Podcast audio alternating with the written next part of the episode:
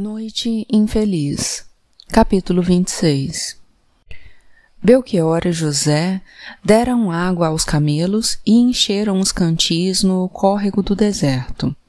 E Maria se sentou na areia com o menino debaixo de suas roupas.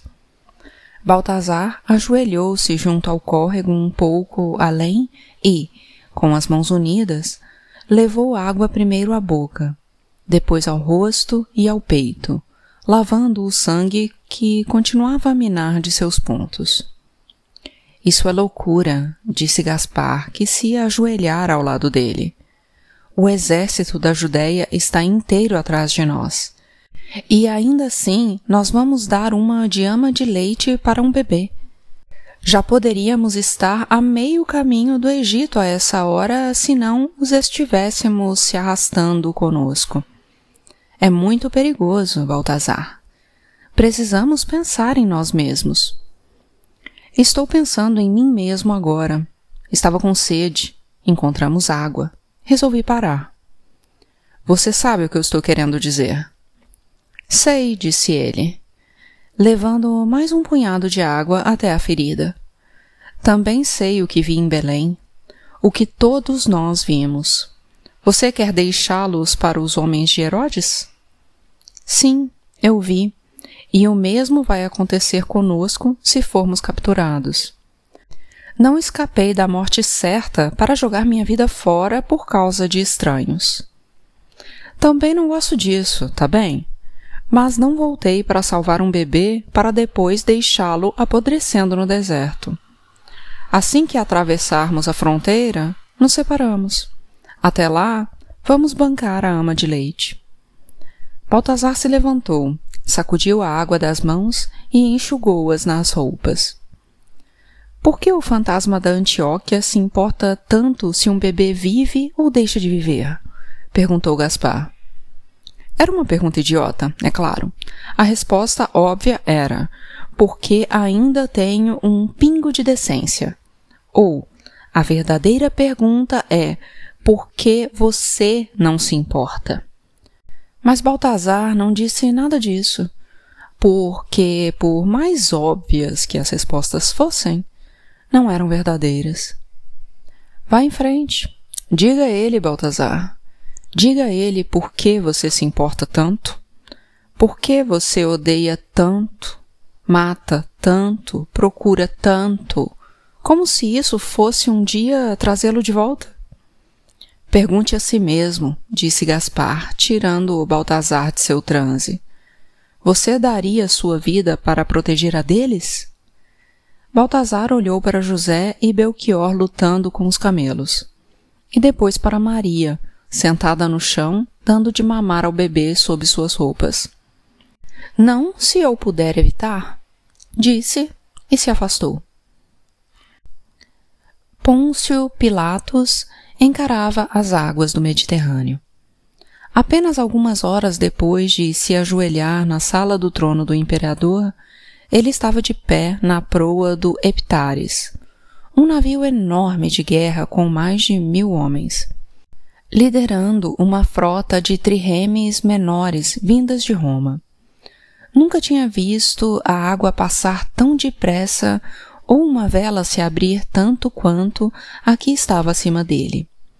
Em geral, as centenas de homens sentados no deck inferior remariam por todo o trajeto.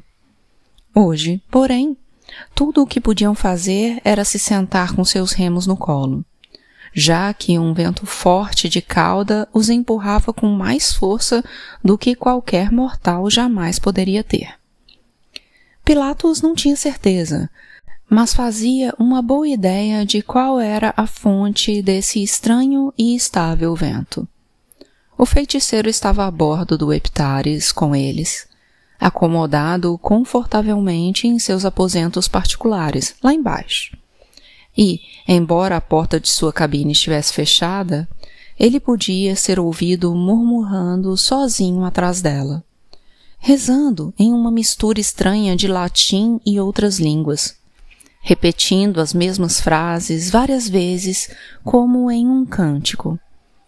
Pilatos não conseguira discernir muita coisa, Mas, ao encostar a orelha na porta do sacerdote, ouvira uma palavra repetida entre outras: Ventos. Vento.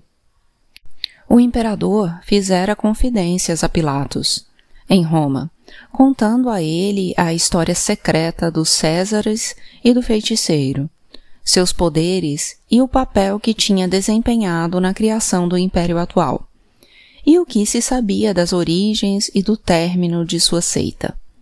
Ao terminar, Augusto convocou o sacerdote para seu palácio e o apresentou ao jovem oficial.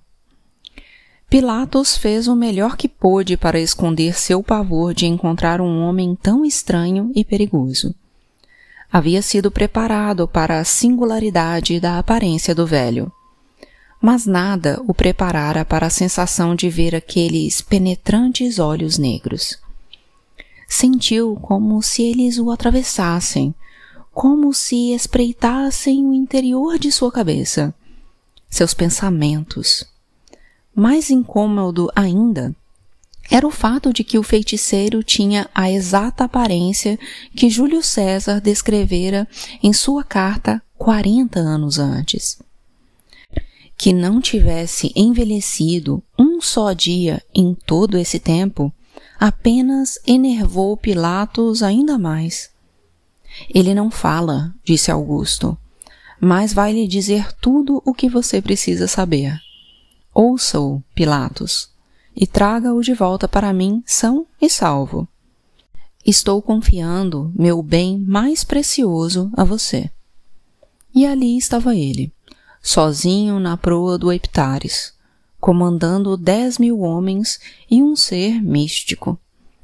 Pilatos sentia-se mais perto a cada quilômetro, mais perto de seu prêmio, de seu destino, era disso que se tratava, afinal. O destino se revelando, quilômetro a quilômetro.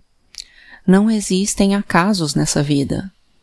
Pilatos acreditava que os deuses tinham um plano para todos nós. E, não importava que caminho ele tomasse, acreditava que sua vida iria encontrar a grandeza mais cedo ou mais tarde. Seu nome repercutiria ao longo dos tempos. Imortal. Em geral, se o mar sorrisse para você, um navio levaria uma semana para navegar de Roma até a Judéia. No ritmo em que estavam, Pilatos encontraria sua grandeza em menos de dois dias. Maria cavalgara atrás de um homem terrível. Sim, ele voltara por causa deles, salvara-o dos homens de Herodes, e ela era grata por isso. Grata o suficiente para arriscar tudo para salvar a sua vida em troca. Mas Maria estava ansiosa para chegar ao Egito e se livrar dele para sempre. O sol, felizmente, estava descendo no céu, embora a areia ainda irradiasse calor cozinhando-os da sola dos pés até o topo da cabeça. Pelo menos, por enquanto, o bebê parecia satisfeito e feliz, piscando os olhos azuis para ela, sonolento. Ela derramou água de seu cantil na mão e passou pelo couro cabeludo do bebê, para mantê-lo fresco. Ajeitou suas vestes, tentando evitar que o sol batesse no rosto do filho enquanto sussurrava uma de suas histórias preferidas das Escrituras para conduzi-lo mais rápido ao sono pelo qual seu corpo ansiava.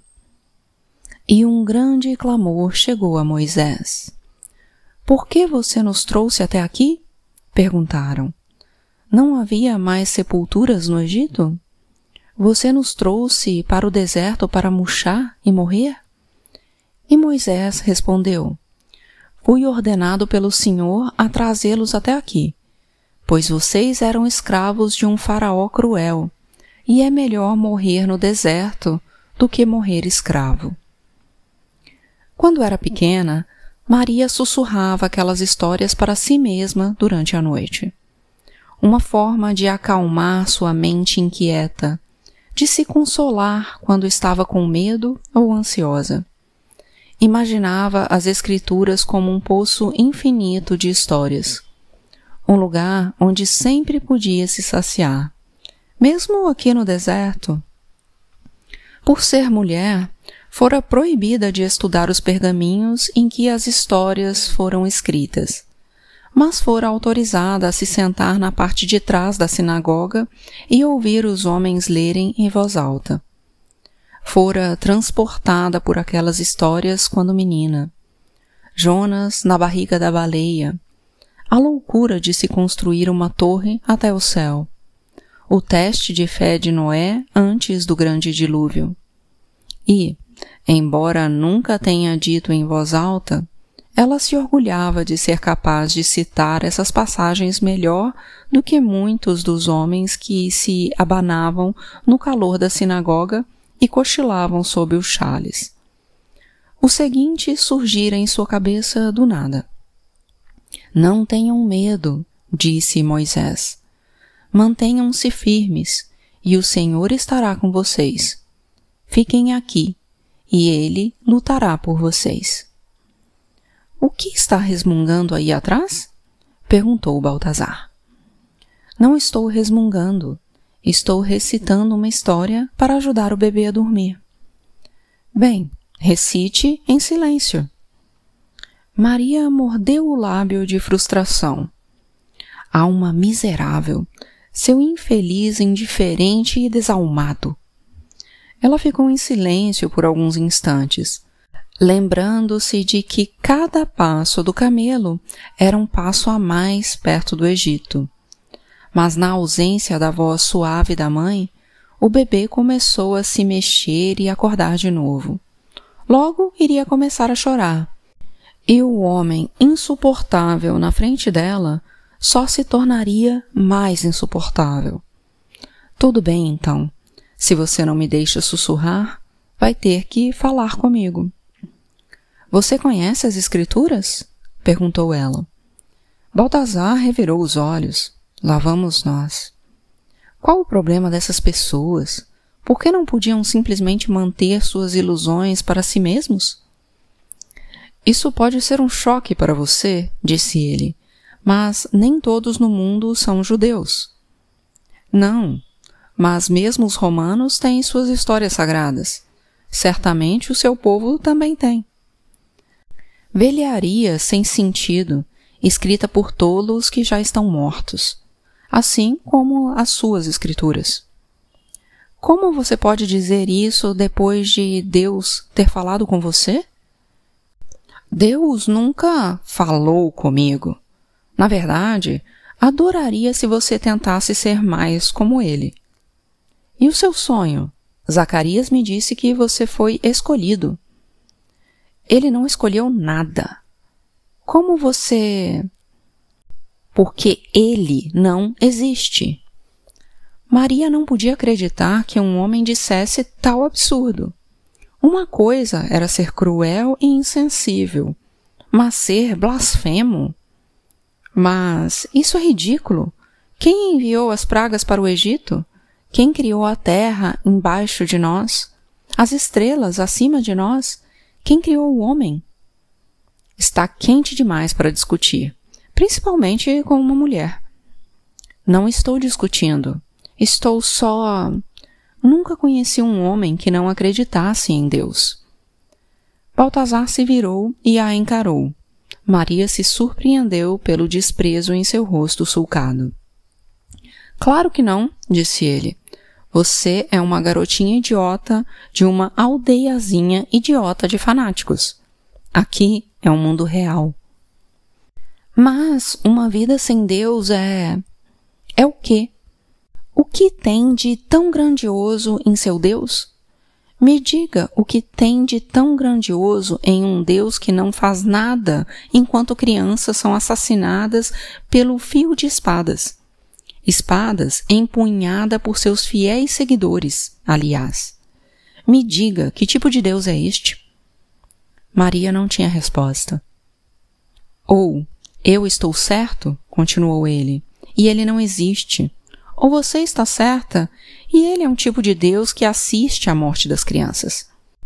O tipo de Deus que fica sentado sem fazer nada enquanto homens de Herodes constroem palácios e as pessoas boas morrem de fome. De um jeito ou de outro, não vale a pena adorá-lo. Maria ficou em silêncio. Nunca tinha ouvido alguém duvidar do Senhor. Claro que ele existia. Pensar o contrário seria admitir que tudo em que ela acreditava era uma mentira. Pior, significaria que ela estava louca. Mas as palavras de Baltazar eram confusas. Todos os homens precisam de algo em que acreditar, disse ela, afinal. Sem olhar para baixo, Baltazar desembanhou sua espada. Bem, você tem a sua arma, disse Maria. Eu tenho a minha.